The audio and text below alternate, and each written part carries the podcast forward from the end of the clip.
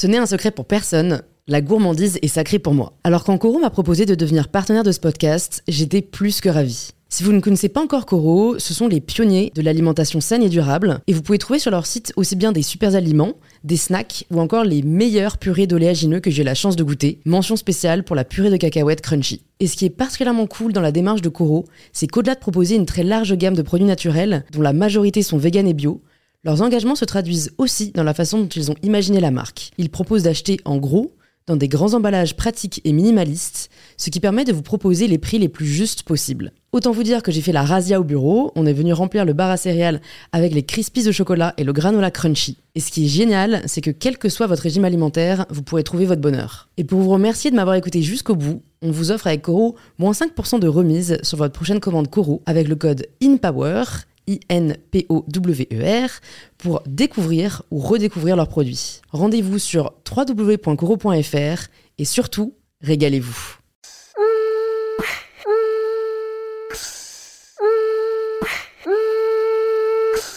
Bonjour à tous et bienvenue sur In Power, le podcast qui vous aide à prendre le pouvoir.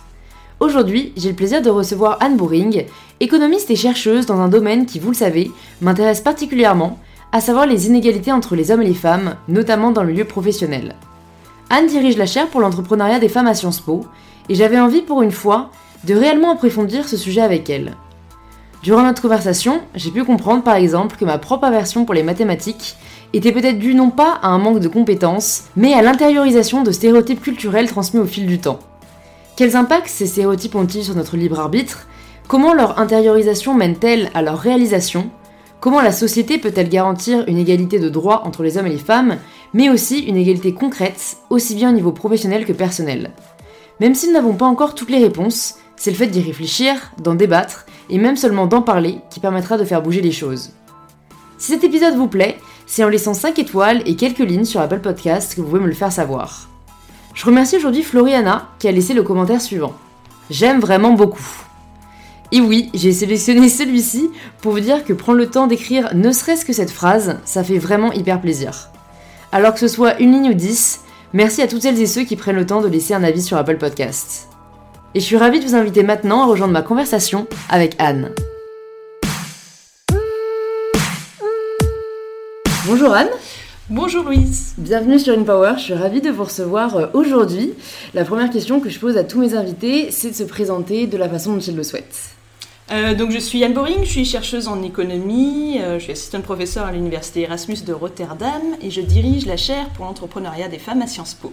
Ok, bah c'est super, c'est en effet pour ça que je vous ai contacté et je me suis demandé avant d'entrer dans le détail de votre parcours, comme vous travaillez euh, donc dans le domaine hein, de l'inégalité des genres, quand est-ce que vous, si vous en souvenez, avez pris conscience de la réalité de ces inégalités?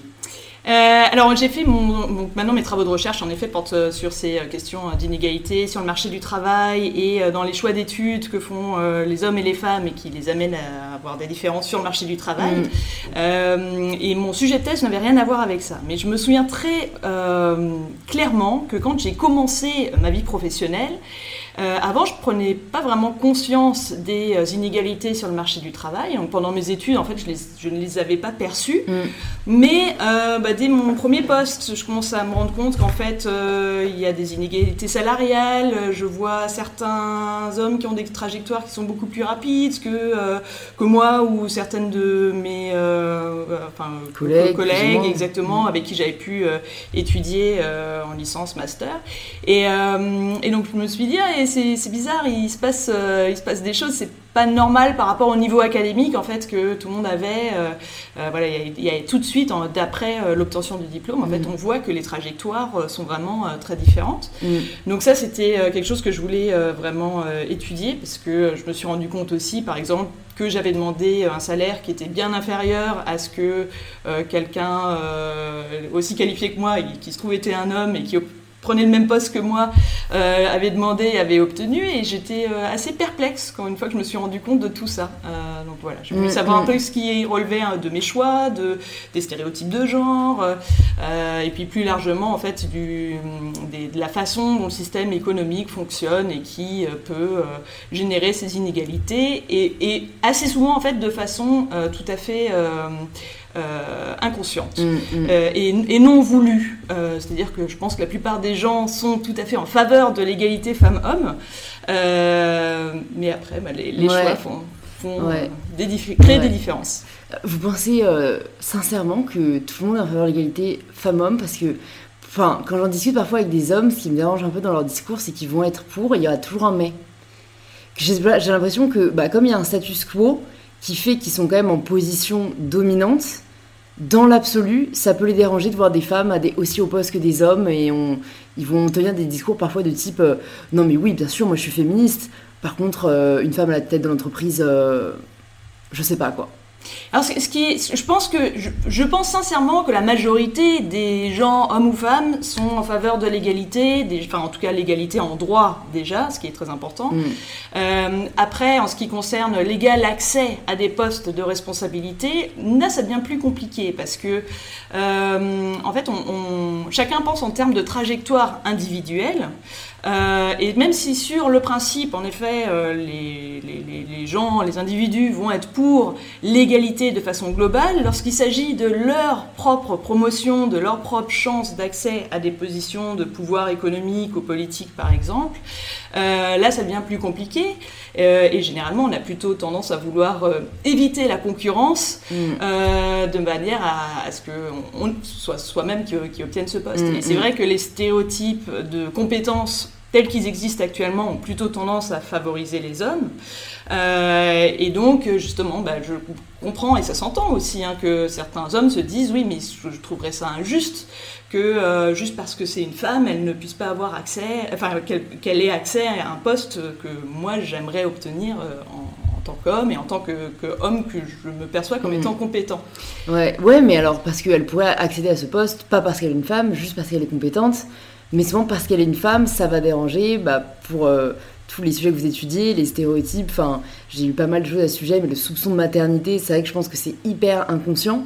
Donc, euh, mais donc déjà, ça, oui, ça m'intéresse de revenir au moment où vous avez choisi du coup d'étudier ce domaine. Et alors pourquoi ce domaine en particulier qui est assez spécifique, mais bon, ça c'est un peu la particularité des thèses, c'est que c'est un sujet assez spécifique. Pourquoi vraiment du coup sur les stéréotypes de genre et en quoi ça influe les choix d'études supérieures et euh, après les différences sur l'entrée au marché du travail? Alors en fait, euh, je, vais, répondre à, cette question et aussi un peu à votre commentaire euh, juste avant. Euh, ce qu'on constate, c'est qu'en fait, il y a actuellement beaucoup de femmes compétentes qui n'accèdent pas à des positions qui correspondent à leur niveau de, compétence. et c'est en grande partie lié au stéréotype de genre, c'est-à-dire que, par exemple, lorsqu'on est habitué à voir un profil de personnes dans un certain poste, euh, le, toute personne qui correspond à ce profil-là est automatiquement vue comme étant probablement plus compétente que quelqu'un dont l'image euh, diffère. Mm.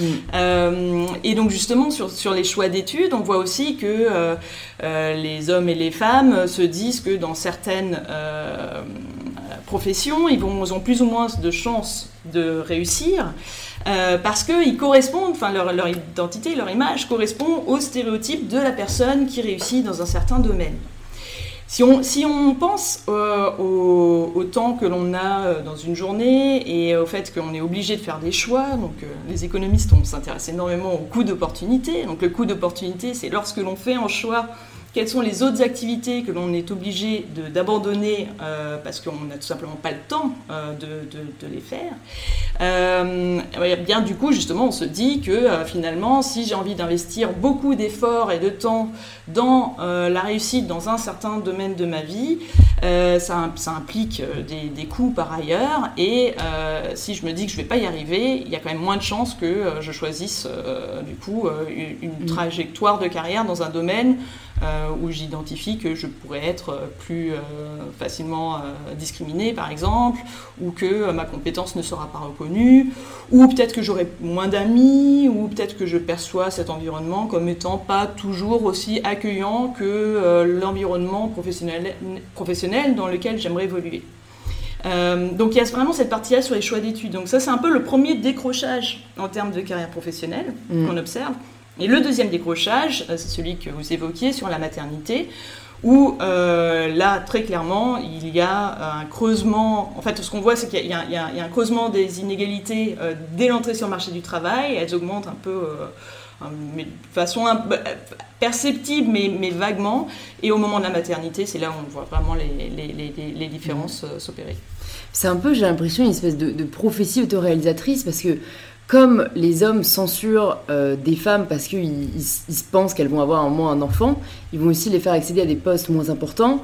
Euh, ces femmes-là intériorisent aussi limite ça, et donc j'ai l'impression qu'elles se résignent limite à la maternité. Enfin, une fois qu'elles sont devenues mamans, euh, elles, ouais, on leur fait comprendre qu'en gros, elles pourront pas retrouver de carrière. En tout cas, moi, c'est un discours que ma mère a tenu, euh, où elle s'est dit, bon, bah, dans tous les cas, voilà, maintenant j'ai trois enfants, euh, je retrouverai jamais la carrière, et j'ai un peu sacrifié ma carrière. Et, c'est vrai que j'ai un peu l'impression que c'est euh, un cercle vicieux, quoi. Parce que si tout le monde pense ça, et que du coup les femmes se mettent aussi ça dans la tête, il n'y a pas forcément de changement. Alors que dans l'absolu, je pense que c'est pas parce qu'on s'arrête six mois, un an, qu'on ne peut pas reprendre là où on en était et continuer l'évolution de notre carrière. Alors les prophéties autoréalisatrices sont euh, des mécanismes extrêmement intéressants et qu'on étudie beaucoup en sciences économiques et notamment sur les questions de discrimination. Euh, alors ce que l'on constate, c'est justement lorsque l'on anticipe que euh, on va avoir un obstacle dans une certaine activité, bah, du coup on choisit plutôt de faire autre chose. Et comme on a fait autre chose, bah, du coup il y a moins de gens qui font l'activité initiale qui nous ressemble, etc. Donc c'est sont vraiment des mécanismes qui font que justement on va avoir moins de femmes, notamment dans des postes euh, de leadership économique. Euh, et, et c'est une vraie croyance, je pense, de la part de beaucoup de femmes, euh, et c'est aussi une croyance de la part des entreprises. Mm.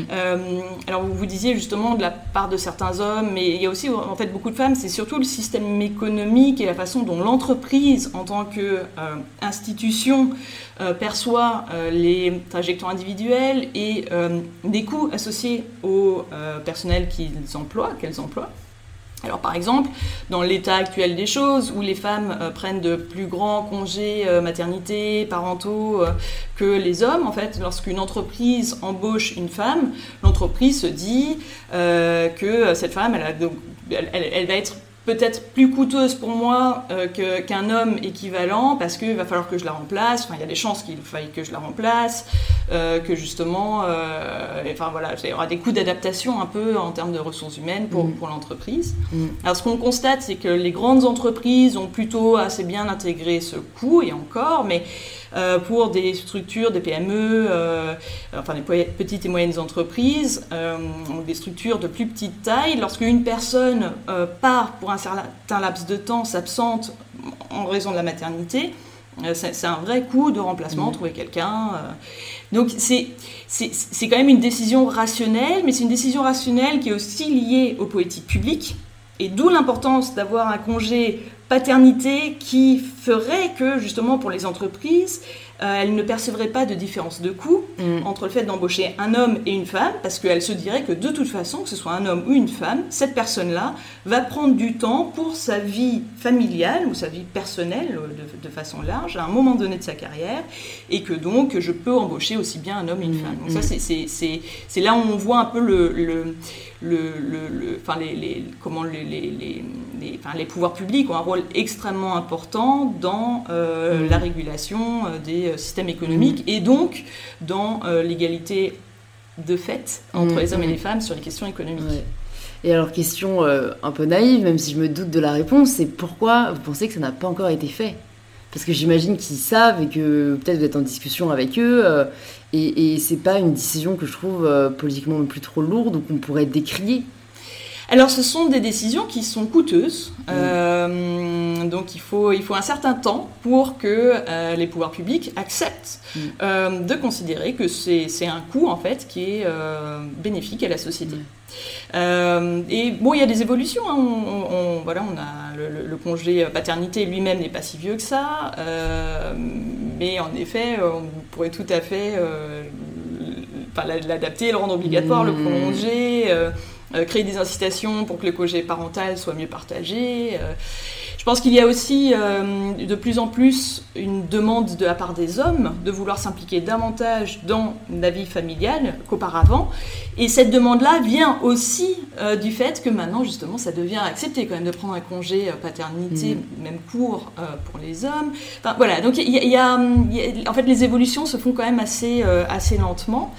et c'est extrêmement intéressant de voir comment des, enfin, des, normes culturelles qui ont, été établis, notamment dans des sociétés euh, euh, qui étaient plutôt basées sur euh, l'agriculture, ont créé aussi une séparation ou un stéréotype de ce que c'est vraiment les hommes qui s'occupent du travail économique et les femmes de la sphère domestique. Mais ça, ça a été ancré à un moment donné dans l'histoire. Mais ça, ça persiste, quand bien même le fonctionnement de l'économie actuelle permettrait, en tout cas dans un pays comme la France, tout à fait euh, de euh, mm. d'adapter, euh, enfin de ce que les hommes et les femmes puissent se répartir de façon égalitaire. le congé, ouais.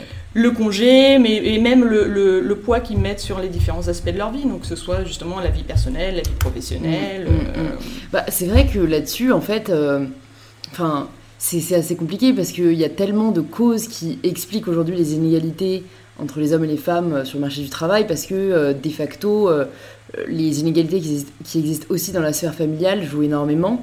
Et c'est vrai que je me demande à quel point le poids de l'histoire joue à quel point le, poids des, des, rôles sociaux joue parce que ben, d'un côté bon bah voilà moi je suis née à la fin du XXe siècle mais en fait tous les siècles précédents et le rôle qu'ont tenu les femmes a joué dans mon imaginaire et ça, c'est vrai que c'est beaucoup plus compliqué parce que ça, c'est pas quelque chose qu'on peut. Euh, en fait, ça, je sais pas ce que vous en pensez, mais ça se joue limite à la sphère individuelle, en fait. C'est une question d'éducation.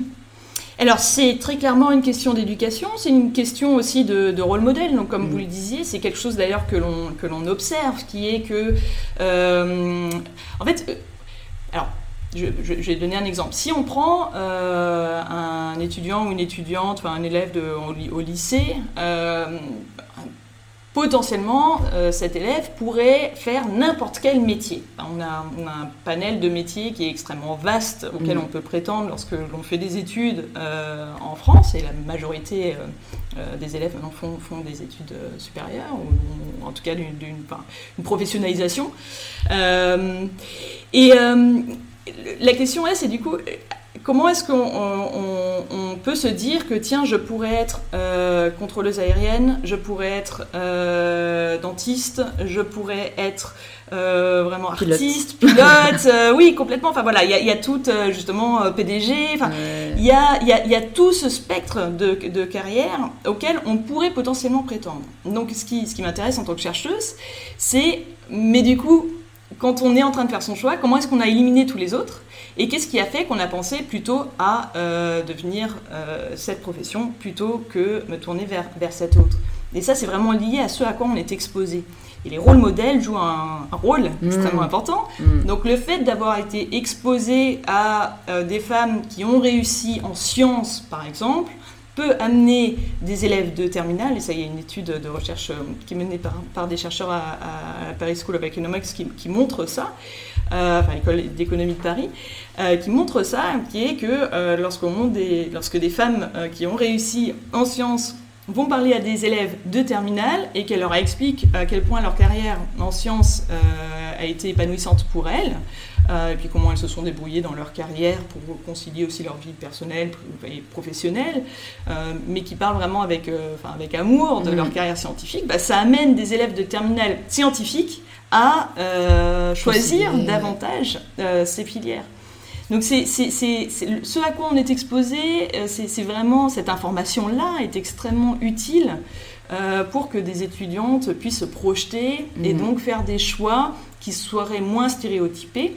Et les stéréotypes viennent largement de l'histoire, de la culture, de, de, ces prophéties autoréalisatrices dont on a parlé. Mhm. Mhm. Et vous, en tant que, chercheuse et avec euh, vos collègues, comment est-ce que vous réfléchissez à transformer ces stéréotypes? Parce que c'est un, tel euh, travail que j'imagine on doit être un peu démuni aussi face à... On ne peut pas changer l'histoire.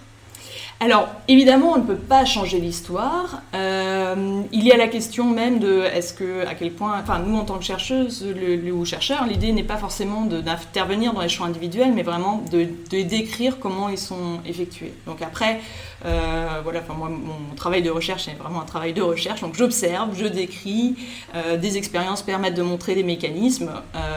après, l'objectif en tant que tel n'est pas forcément militant en soi. Mm. Euh, mais évidemment, ce travail de recherche est utile euh, si on veut euh, favoriser l'égalité professionnelle en tant que telle. Mm. Du coup, en tant qu'économiste, moi, ce qui m'intéresse, c'est comment. Enfin, donc, je, suis, je fais de la microéconomie et ce qui m'intéresse, c'est vraiment comprendre comment est-ce qu'on peut aider des individus à faire des meilleurs choix pour eux-mêmes, tels que eux le décident. Donc, vraiment euh, accroître cette liberté dans le choix. Et je pense que les stéréotypes limitent la liberté individuelle.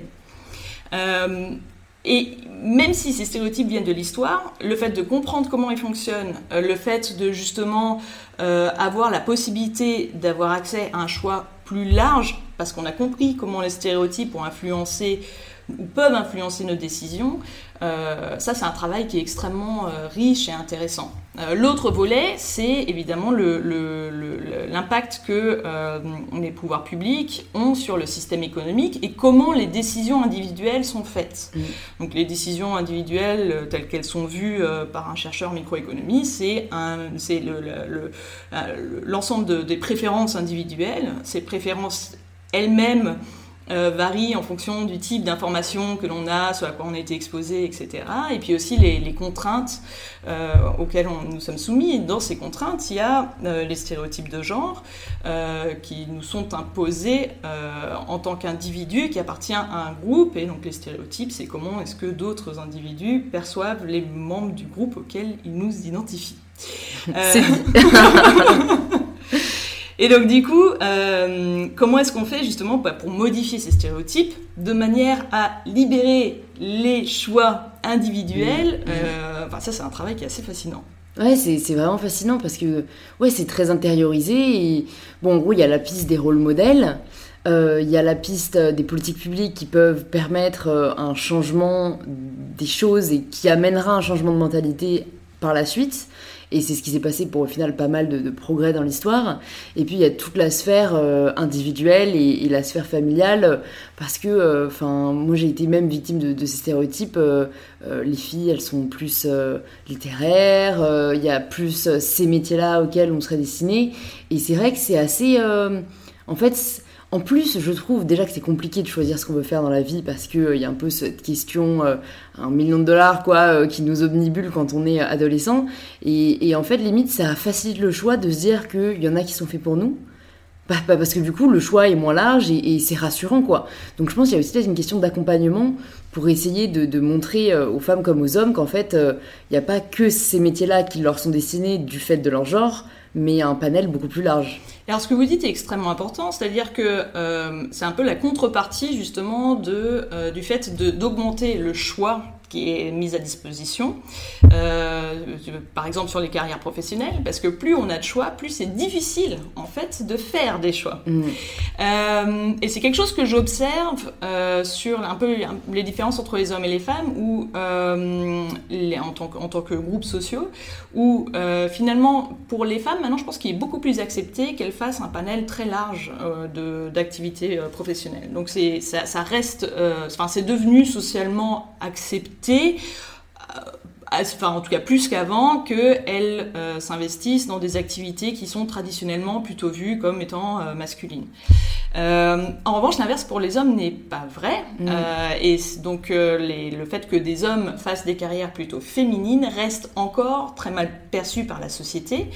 Euh, et quelque part, tant qu'on n'a pas libéré en fait les choix des deux côtés, mm, mm. Euh, ça va être d'autant plus difficile justement de, euh, bah, de, contrer le poids que les stéréotypes continuent à avoir sur, mm. sur, les, sur les choix individuels et donc en l'occurrence sur pour, pour les femmes. Ouais, ouais, c'est sûr, c'est sûr.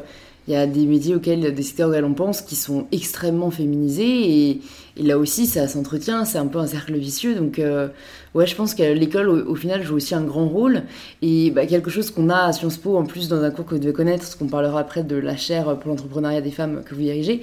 Mais j'ai moi-même fait le cours d'initiation à l'entrepreneuriat euh, à Sciences Po et il y a des intervenants et des intervenantes qui viennent euh, chaque semaine. En plus, Jacques-Henri le professeur, je trouve enfin, je pense consciemment, fait venir autant de femmes que d'hommes et, c'est super. Absolument, ouais. Mais du coup, il y a vraiment ce côté où, voilà, on voit, on observe des carrières. Euh, et on n'a jamais eu ça à l'école, enfin en tout cas dans, dans mon école, j'ai jamais eu de professionnels qui venaient parler de leur parcours, ou genre une fois par an, mais du coup ça donne pas du tout une idée du champ des possibles.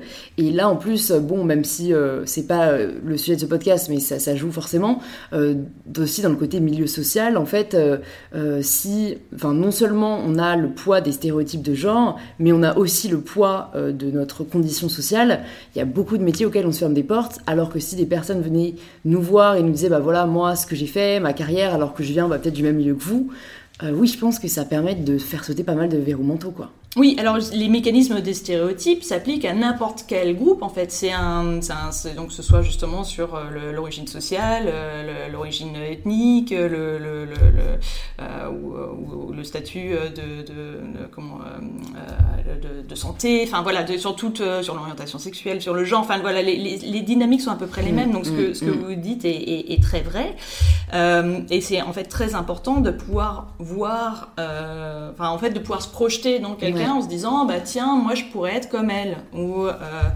euh, et ça, ça, ça, me plaît moi ce qu'elle est en train de dire et j'y avais pas pensé mmh, avant mmh. et finalement là c'est assez intéressant et c'est vrai que ça on manque de ça euh, mmh. au, lycée en particulier l'autre élément que dont on manque je pense, enfin en tout cas pas, pas, pas, qui manque, mais le, y a, je pense à une étude euh, de euh, donc d'une chercheuse qui, est à Harvard qui s'appelle Michaela Carlana et qui montre que euh, les stéréotypes aussi que les enseignants peuvent avoir dans, enfin au lycée, au collège, mm. jouent aussi sur la confiance en soi. Donc voilà, en France, on a ce stéréotype de ce que bah, les femmes sont moins bonnes en maths et, et les, voilà, les sciences c'est vraiment plutôt un domaine masculin. Et si on a des enseignants qui poussent ou qui croient très fortement dans ce stéréotype, euh, même qui peuvent faire des blagues, euh, voilà, bah ça, ça, ça joue. Euh, et ça joue, ça a un impact qui est, qui est majeur et elle, elle, elle, le montre dans ses travaux de recherche. Donc c'est, c'est, c'est, il y, a tout un tas d'éléments justement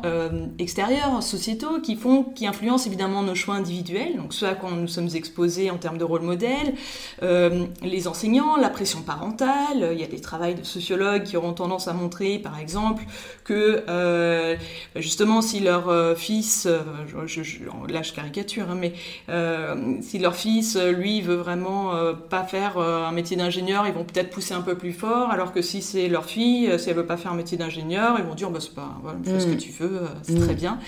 bien. donc justement, voilà, c'est tous ces différents facteurs qui, qui influencent les choix. C'est important d'en mm, avoir conscience. Là, vous parlez donc, de ces études. Personnellement, je trouve que c'est toujours. Euh, enfin, je trouve ça assez fascinant. Et je déplore énormément le manque d'accessibilité à ces études parce que je pense que, comme on dit, il y a aussi une grande question juste d'avoir conscience de ces stéréotypes. Bah, en fait, c'est la première étape pour pouvoir les changer. Euh, je sais pas si c'est. Euh, enfin, forcément, vous, devez en avoir conscience, mais euh, est-ce que vous avez déjà pensé à, démocratiser un peu les, recherches et les études qui sont menées En plus, pour vous, c'est un travail colossal. Donc, je veux dire, ce serait bénéfique pour tout le monde d'en avoir connaissance. Et alors, il y a la Harvard Business Review qui est un peu démocratisée, mais encore, je dis ça, je pense que ça reste un milieu assez éduqué et, et, voilà. Mais ouais, je sais pas s'il y aurait un moyen, peut-être, de soit relayé euh, aux 20h, je sais pas, une espèce d'à la fin, voilà les études qui ont été menées, pour un peu faire un travail de, lanceur d'alerte, ou en tout cas de sensibiliser euh, le plus grand nombre à différents sujets quoi, dont on pourrait tous bénéficier. Alors c'est l'un des objectifs de la chaire pour l'entrepreneuriat des femmes. Euh, c'est vraiment d'informer le grand public, les entreprises, les étudiants, les enseignants à ces questions des, des, des, inégalités, comment les stéréotypes fonctionnent, etc., comment, comment les régler, mais surtout aussi de présenter en fait ce que des travaux de recherche ont pu montrer, enfin, dans les sciences sociales de façon large. Mm. et c'est quelque chose qui, qui, m'a beaucoup frappé il y a quelques années quand je, quand je commençais un petit peu à travailler sur ces sujets, c'était en parlant avec des personnes du monde de, de l'entreprise euh, qui souvent me citaient en fait euh, des, travaux menés par euh, des, groupes, des, des groupes de consulting, qui sont des travaux qui sont très intéressants. mais il y a par ailleurs tout un tas de travaux de recherche euh, qui ont testé euh, des, euh, justement des, des, interventions possibles, enfin qui développent des mécanismes et qui les étudient de façon très approfondie, mais qui sont pas connus du grand public. Mm. Et c'est quelque chose que je trouvais qui était fortement dommage. Mm. et c'est une vraie question de comment faire pour diffuser ces travaux. Alors il y a par exemple le site The Conversation qui, qui a cet objectif-là c'est pas toujours évident d'amener les gens euh, vers euh, cette, information. ouais. Bah alors j'irai voir euh, par exemple leurs réseaux sociaux et je me ferai un plaisir de relayer hmm. le compte et, au final même c'est vrai que je me rends compte que les rôles modèles qui sont pas forcément visibles, le podcast permet d'une certaine manière de rendre accessible en tout cas différents parcours et je sais que en tout cas des auditeurs et des auditrices qui m'écrivent en me disant que bah, ils se sont rendus compte de quelque chose à l'écoute d'un podcast et donc je pense que les réseaux sociaux, mine de rien, de manière générale, permettent cet accès à l'information. Euh, et parfois, voilà, et, en fait, on tombe dessus et on n'a pas forcément nous à faire la démarche d'aller la chercher, ce qui est parfois un peu la barrière euh, pour accéder à l'information. Euh, mais pour revenir du coup pour, sur la chaire pour l'entrepreneuriat des femmes à Sciences Po, est-ce que vous pouvez nous dire quand est-ce qu'elle a été fondée, quel était un peu le but et, quel était le constat de départ? Parce que voilà, on parlait de ces secteurs très masculins dans la société aujourd'hui et c'est vrai que l'entrepreneuriat en est un et, voilà le monde ouais, des startups notamment. Alors, euh, l'idée a débuté il y a quelques années déjà, mais la, chaire en elle-même a été créée en 2018. Euh, voilà, elle est, soutenue euh, par la Fondation Chanel, le Fonds AXA pour la recherche, Goldman Sachs et la Fondation PepsiCo, donc qui ont justement voulu contribuer aussi à la diffusion de, de, la recherche sur ces questions d'égalité femmes-hommes au sens large, mais aussi évidemment sur la question entrepreneuriale. Euh, partant du constat que euh, bah, les femmes se lancent beaucoup moins dans l'entrepreneuriat et lorsqu'elles se lancent dans l'entrepreneuriat, elles ont beaucoup plus de difficultés à obtenir des financements euh, et à être reconnues comme étant compétentes. Donc, alors à la base d'ailleurs, le, travail de, de, de HR portait exclusivement sur l'entrepreneuriat. Et puis finalement, comme en fait ce sont des mécanismes qui euh, se, nourrissent, se nourrissent et qui euh, aussi expliquent les inégalités femmes-hommes euh, dans le milieu professionnel au sens large. Finalement, les travaux se sont, se mm. sont élargis. Mais dans le milieu entrepreneurial, il y a, y a, y a un peu une amplification de, de, ces stéréotypes. Un peu l'idée, c'est cette caricature du, du self-made man qui, justement, tout seul dans son garage, a développé cette eu cette extraordinaire idée de génie et qui euh, donc euh, a monté son entreprise et a euh, réussi à obtenir plein de financements. donc ça c'est vraiment un peu le stéréotype de base de, mmh. de l'entrepreneur. Euh, et c'est très difficile du coup pour les femmes de s'inscrire euh, dans ce, enfin dans cette histoire en fait qui est racontée. Euh, c'est vraiment une narration de, de, mm. de ce que c'est qu'un entrepreneur. Mm. Je pense que ça change. Il y a aussi de plus en plus d'études qui montrent que les entreprises qui sont créées par des femmes sont des entreprises qui souvent réussissent bien. et donc du coup elles sont sous-financées. Euh, et ça, je pense que ça commence à être quand même bien perçu aussi euh, des euh, milieux des investisseurs qui cherchent à investir davantage dans des entreprises créées par des mm, femmes. Mm. Il n'empêche que dans le milieu des startups, beaucoup des startups sont issues de la tech. Et là aussi, on voit la différence de genre dans les choix d'études, de ce que, comme les femmes font moins souvent des études dans, scientifiques que les hommes, euh, il y a aussi euh, justement euh, enfin, bah, beaucoup moins de femmes qui permettraient de contrer le stéréotype de ce que forcément bah, un homme dans la enfin une personne dans la tech c'est un homme. Mm, mm, mm. et donc justement pour lutter contre ce stéréotype de compétences. donc voilà, donc, le, travail de HR, c'est vraiment d'essayer de, bah, de, comprendre ces mécanismes-là et comment est-ce qu'on fait pour que, là aussi, vraiment pour aider les femmes qui, elles, se lancent, ont une bonne idée, euh, comment est-ce qu'on fait pour faire en sorte qu'elles qu'elles aient accès au financement mm, mm. qui, que leur projet mériterait d'obtenir? Ouais, ouais, c'est vrai, c'est vrai. Je crois que même dans le monde des investisseurs, je crois que le chiffre c'est 2% de femmes.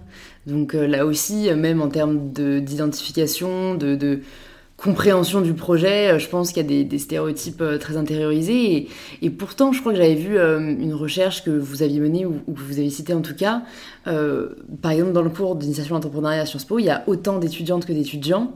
Et pourtant, à la fin, ou si on suit après leur parcours, il y a plus d'hommes qui créent des boîtes et à l'incubateur de Sciences Po, il y a que 20 ou 30% de femmes. Comment est-ce que vous vous expliquez cette espèce de d'abandon entre guillemets ou en tout cas de censure Et qu'est-ce qu'on peut faire pour euh, pour y remédier parce que l'intérêt est là alors l'intérêt est là et donc c'est justement ce que, ce que vous dites est très vrai. C'était l'une des raisons pour lesquelles justement on a créé euh, cette chaire aussi euh, sur l'entrepreneuriat et on a créé aussi tout un tas d'enseignements avec davantage d'enseignantes femmes qui sont dans le milieu entrepreneurial, qui ont réussi et qui euh, permettent justement euh, bah, de, motiver euh, certaines femmes à, poursuivre leur, projet entrepreneurial. Et on constate qu'à Sciences Po, il y a plutôt plus de femmes dans l'incubateur et qui portent réellement un projet entrepreneurial mmh. que dans d'autres écoles. Donc je pense qu'on a vraiment plutôt bien réussi à ce mmh. niveau-là.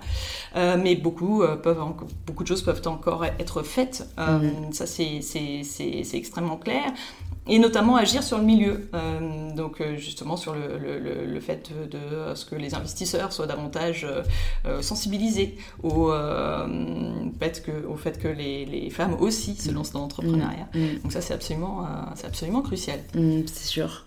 Et si on, donc on élargit au, monde du travail de manière plus générale, euh, moi, j'ai lu un livre que je trouve quand même assez euh, intéressant, qui est Lénine de Sheryl Sandberg, qui a vraiment étudié, euh, je pense, les, différences et les inégalités dans le monde du travail entre les hommes et les femmes. Et, ma question, c'est un peu. parce que pour avoir discuté avec des femmes qui, qui ont eu de belles carrières, j'ai l'impression que la plupart c'est un peu le discours de. Personnellement, j'ai jamais trop senti le fait que j'étais une femme et qu'en fait, c'est un peu leur personnalité qui ont fait qu'elles en sont arrivées là. Et moi, j'ai envie de dire, bon, bah, très bien, euh, bon, c'est peut-être parce que, euh, voilà, il s'avère que moi, les quelques femmes que je connais dans ce cas-là, euh, c'est leur cas, mais, mais j'aimerais pouvoir donner des conseils à celles qui aspirent à, mais qui font face à un plafond de verre, enfin, voilà, qui veulent prendre la chaise à la table, mais qui sont pas forcément invités. Du coup, je me demande si vous, de vos expériences et de vos recherches, vous auriez des conseils à donner à ces personnes. Alors, c'est, euh, euh, je pense que l'un des l'un des conseils que moi j'ai plutôt tendance à donner, c'est euh, de pas trop croire les discours qui disent que en général les femmes prennent moins de risques, que les femmes euh, en fait en général ont moins confiance en elles, etc. C'est, quelque chose que l'on peut ressentir et le, syndrome de l'imposteur c'est tout à fait euh, quelque chose qui, qui, qui, qui existe mmh. et euh, voilà je pense qu'on l'a toutes et, pour beaucoup d'hommes aussi ressenti à plusieurs enfin, de plus ou moins fortement.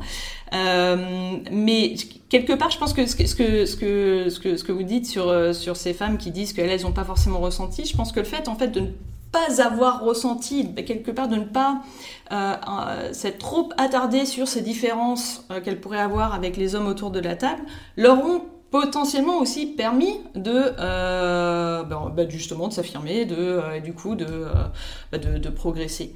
Euh, donc je pense qu'il faut, faut, faut, faut, en fait faut éviter de se censurer en se disant que toutes ces différences là existent. Et en fait ce qu'on constate sur les études par exemple sur la prise de risque entre les hommes et les femmes, c'est qu'on constate que les il y a une petite différence en moyenne de ce que les hommes en moyenne serait un petit peu plus preneur de risques et encore, euh, ça dépend de comment est-ce qu'on mesure la prise de risque. Parce que les femmes prennent beaucoup de risques aussi que les hommes ne prennent pas. Euh, on peut parler de euh, marcher seul le soir, le soir dans la rue, par exemple, où c'est un risque qui est très différent pour un homme ou mm. pour une femme. Mm. Ou le fait de porter un enfant sur un risque physique, là, les, voilà, qui, est, qui, est, aussi qu'on a tendance à pas voir comme étant un risque, sûrement parce que c'est quelque chose que, qui, qui est apparenté au corps des femmes. Mm. Donc en fait, même, même dans cette mesure, dans cette idée du risque, il y a quand même déjà des stéréotypes qui sont, euh, qui sont mis dedans. Mais quand on a des mesures un peu sur, par exemple, le fait de, prendre des risques financiers, euh, finalement, donc il y a des petites différences en moyenne, mais ce qu'on constate, c'est qu'il y a beaucoup plus de similitudes entre les hommes et les femmes euh, qu'il n'y a de différence. Mm. Et finalement, ces similitudes-là permettent aussi de se dire aux femmes, mais finalement, moi, je suis pas si différente que ça. Il n'y a pas de raison que je ne puisse pas y arriver, donc euh, je vais y aller, et puis, et puis voilà. Mm, mm. Ouais, c'est un peu le fake it until you make it. Euh. Absolument, ouais. Et euh, ça marche bien. Ça marche bien. Je me demandais s'il il y a un livre que vous avez lu qui vous a marqué que, ou que vous aimeriez tout simplement recommander aux personnes qui nous écoutent, que vous trouvez assez édifiant, parlant. Euh... Alors il y en a beaucoup euh, sur mes alors sur mes ouais sur mes, mes lectures récentes, je dirais l'autobiographie de Gloria Steinem, mm, euh, Ma mm. vie sur la route, qui est très très qui est très intéressante aussi parce que je trouve qu'elle permet de euh, en fait de donner des idées de ce que il n'y a pas qu'une seule façon de faire. Euh, pour mener sa barque dans la mm, vie. et j'ai trouvé ça juste très intéressant. Ouais, mais d'ailleurs, donc Gloria Steinem, c'est quand même une des premières figures féministes je trouve, à avoir euh, un peu cassé cette image de la femme comme étant un chemin assez euh, tout tracé. Et ça, je pense que c'est vraiment aussi un énorme sujet euh, qui, est aussi complexe, hein, mais où je pense vraiment que les femmes se projettent dans la vie comme on attend d'elles qu'elles soient. Et je, je, ne suis pas un homme, mais j'ai l'impression que les hommes, il y a vachement moins de cases à cocher de bah, il faut que je me marie, il faut que j'ai un enfant, et alors, bien sûr, il y a un désir qui, je pense, aussi peut-être voilà, biologique, mais, mais qui est hyper social aussi.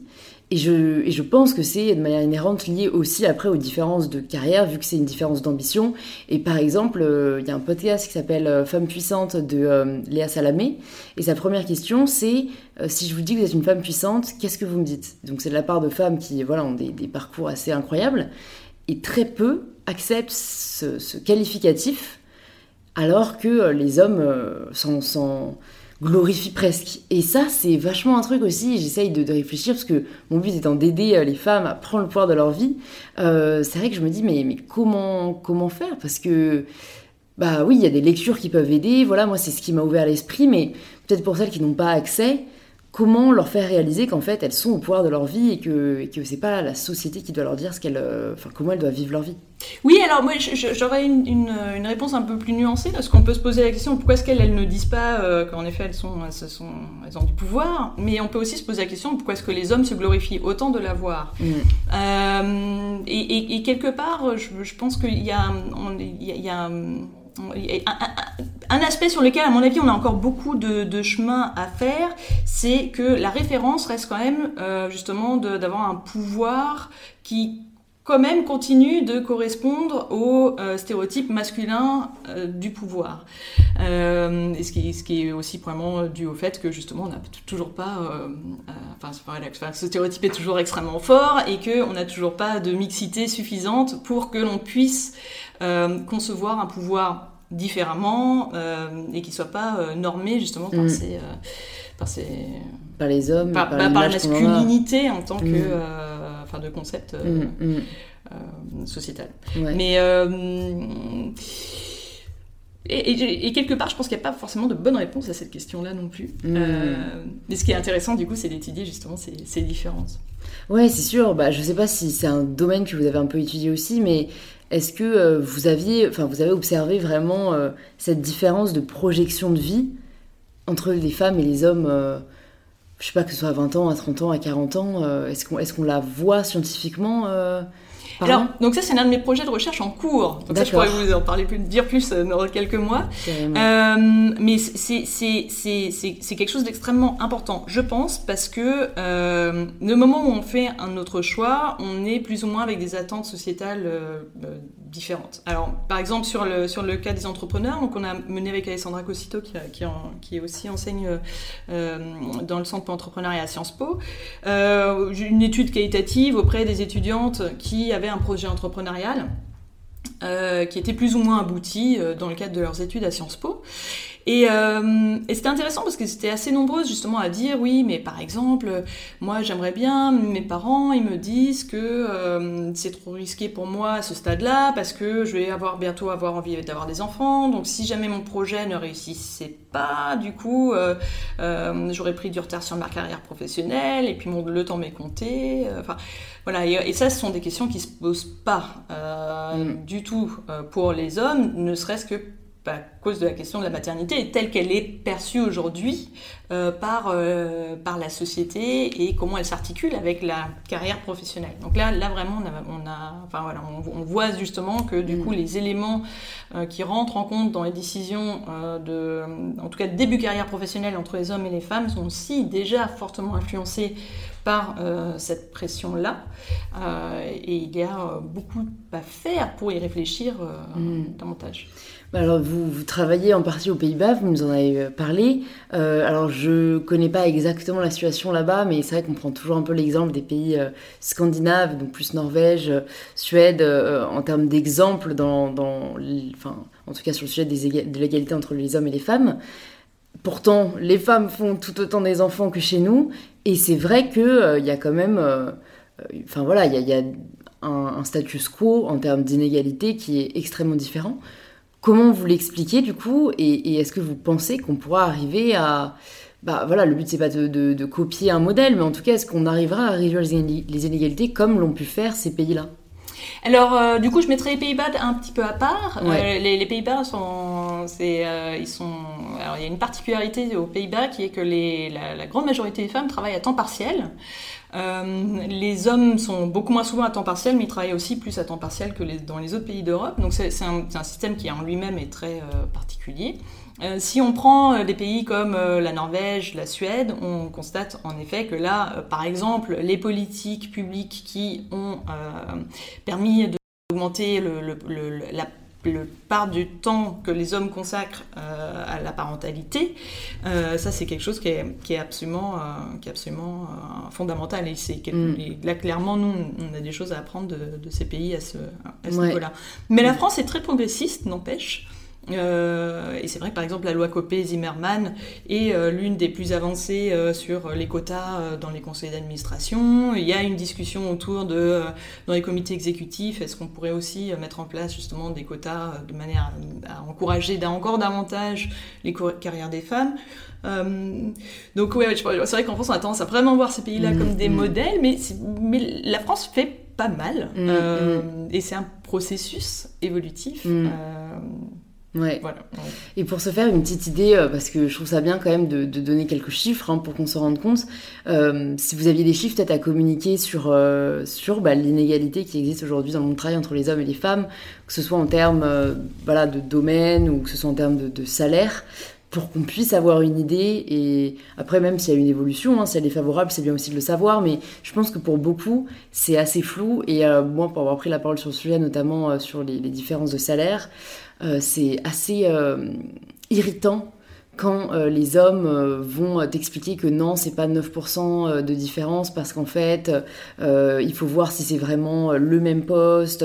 Et en fait, enfin voilà, moi j'avais fait la recherche, c'est en effet à poste, enfin voilà, à compétences égales, mais il y a une espèce de doute ou, ou, parfois, le pire, c'est quand on va te dire euh, Ouais, mais est-ce qu'elles font aussi bien leur travail? Parce qu'il y en a quand même hein, qui, qui disent ça. Alors, je pense pas que ce soit la majorité, mais en tout cas, j'aimerais bien que de la part d'une chercheuse, dont on ne peut a priori pas remettre les, les, faits et les chiffres en question, on ait un peu une idée de, de ce que c'est aujourd'hui. Alors il y a des donc en fait si on prend les, inégalités salariales brutes, c'est-à-dire on prend euh, enfin on a juste pour euh, aucun facteur et on regarde juste la différence euh, entre le, le, les salaires que touchent les femmes et les salaires que touchent les hommes en France, les écarts sont autour de 25% Et après on peut réduire cet écart alors évidemment tout dépend si on regarde les moyennes, la médiane, euh, et puis après selon quelles variables on contrôle. Alors généralement on contrôle de l'âge, euh, de, euh, l'expérience professionnelle, euh, du type d'études, donc ça c'est un peu les, ça les, en tout cas le niveau d'études, donc ça sont les variables de base.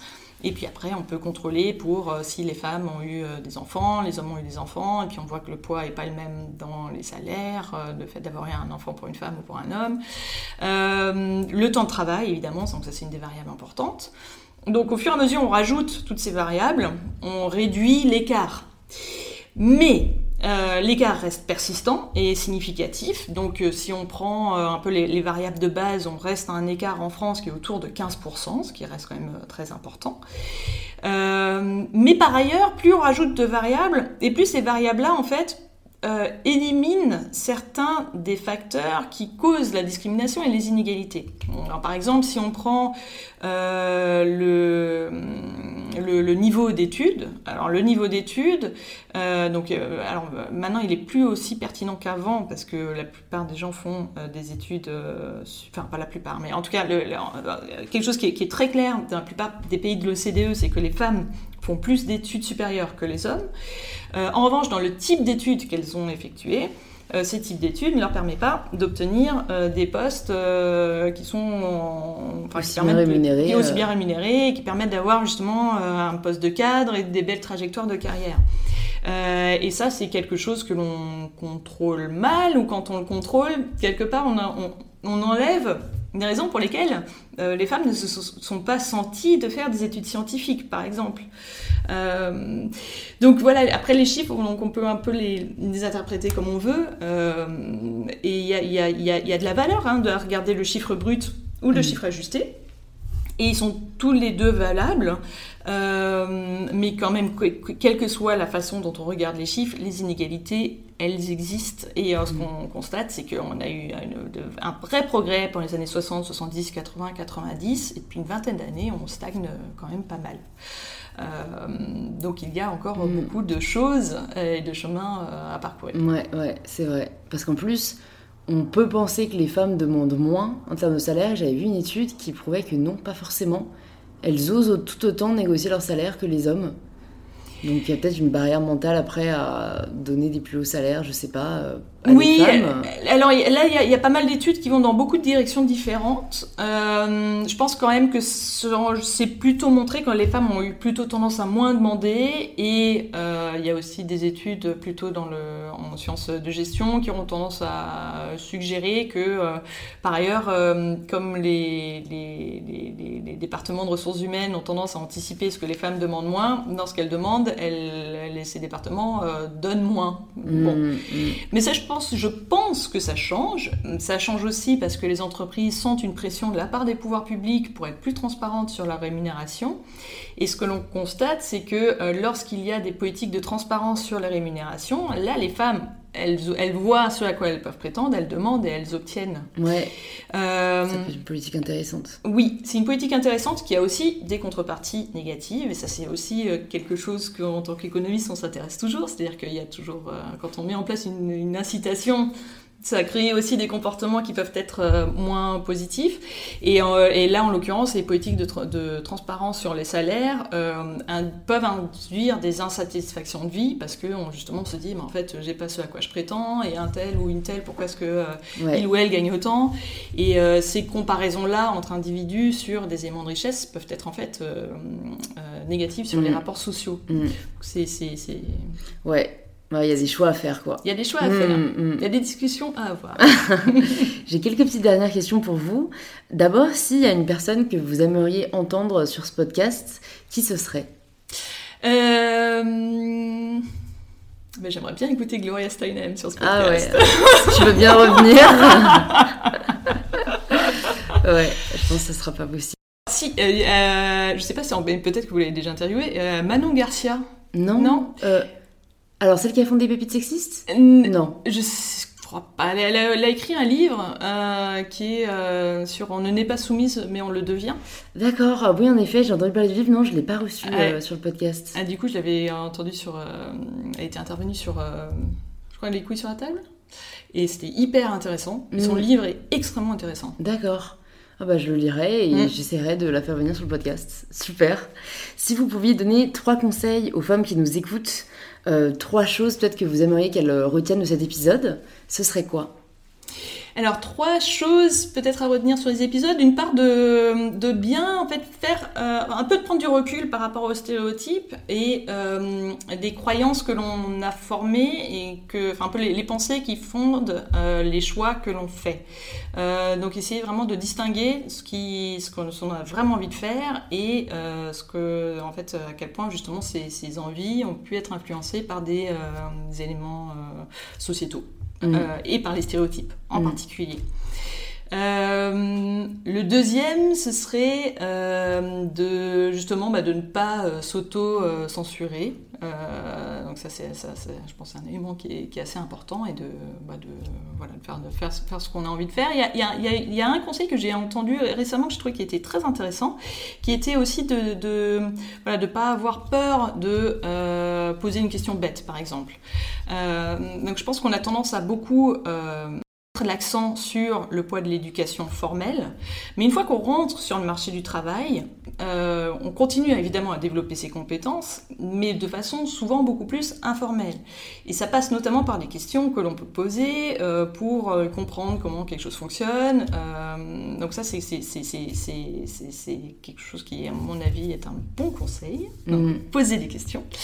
Et le troisième, c'est de s'entourer de rôles modèles, donc vraiment aller les chercher. donc se, donner des inspirations pour se motiver et donc euh, se permettre d'aller plus loin. Mm. super, bah merci beaucoup. Il reste euh, du coup juste la question signature du podcast. Ça signifie quoi pour vous prendre le pouvoir de sa vie? Alors pour moi, prendre le pouvoir de sa vie, euh, ce serait vraiment de se rendre compte comment ses propres choix sont faits. Mm et à quel point euh, c'est ce qu'on pense vs la société. Exactement. Super. Bah, merci beaucoup Anne d'être venue sur InPower. C'était merci beaucoup Louise. Hyper intéressant et surtout euh, très euh, singulier comme podcast que j'ai l'habitude de recevoir des artistes, des entrepreneurs, mais vous êtes la première chercheuse que je reçois. Donc j'en suis ravie. Pour les personnes qui nous écoutent, qui veulent en savoir plus sur vos travaux, euh, sur ce que vous faites, où est-ce qu'on peut les rediriger? Euh, Alors du coup, il y a le site de la chaire pour l'entrepreneuriat des femmes. Donc ça c'est, le, je dirais, le, point d'accès principal. Ok, bah, je mettrai tout ça dans les notes du podcast et j'espère à très vite. Merci beaucoup. Merci de vous être rejoint à ma conversation avec Anne. Si elle vous a plu, vous pouvez nous le faire savoir en partageant un post ou une story sur Instagram en nous taguant Sciences Po et MyBetterSelf pour qu'on puisse le voir et interagir avec vous. Vous pouvez aussi envoyer cet épisode à deux amis ou proches qui pourraient aider, inspirer ou éduquer et vous abonner pour ne pas rater les prochains épisodes. Je vous remercie sincèrement d'avoir écouté cet épisode jusqu'au bout, ça fait chaud au cœur, et je vous donne rendez-vous la semaine prochaine pour un tout nouvel épisode d'InPower.